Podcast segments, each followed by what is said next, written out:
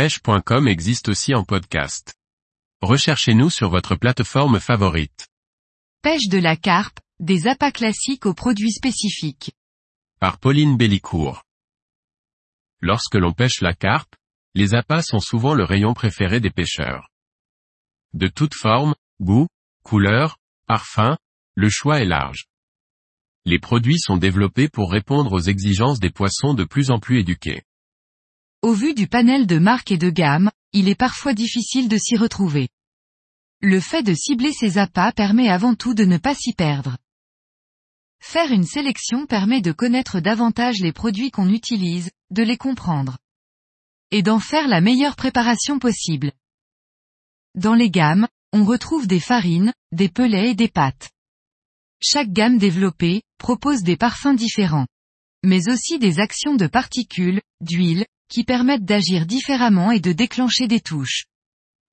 Des produits polyvalents pouvant être utilisés aussi bien, à la canne, au feeder et méthode feeder. Les produits sont tout aussi adaptés à la batterie. Il suffit juste de les préparer autrement. Les farines initialement conçues et affinées pour la pêche au méthode feeder, sont tout aussi exceptionnelles pour une pêche aux zig. Que ce soit en approche batterie ou feeder.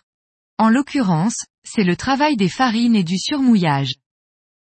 Les pâtes quant à elles, permettent de répondre aussi bien aux saisons qu'à tous les sites. Même si la plupart des pêcheurs utilisent cette technique quand les eaux se réchauffent, certains adeptes en ont fait leur approche principale. Concernant les pelets, un choix de pelets durs, de plusieurs diamètres, est nécessaire.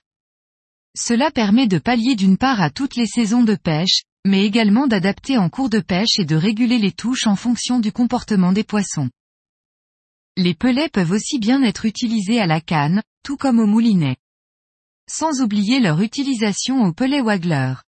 Sec, mouillé, boosté, une fois encore, c'est leur préparation qui fera la différence.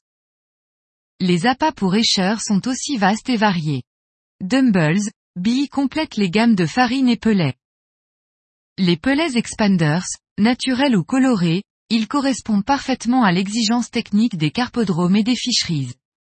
Ce sont des pelets flottants qu'il faut préparer. Leur préparation est hyper simple et rapide. Mais surtout, leur tenue à l'hameçon est sans faille.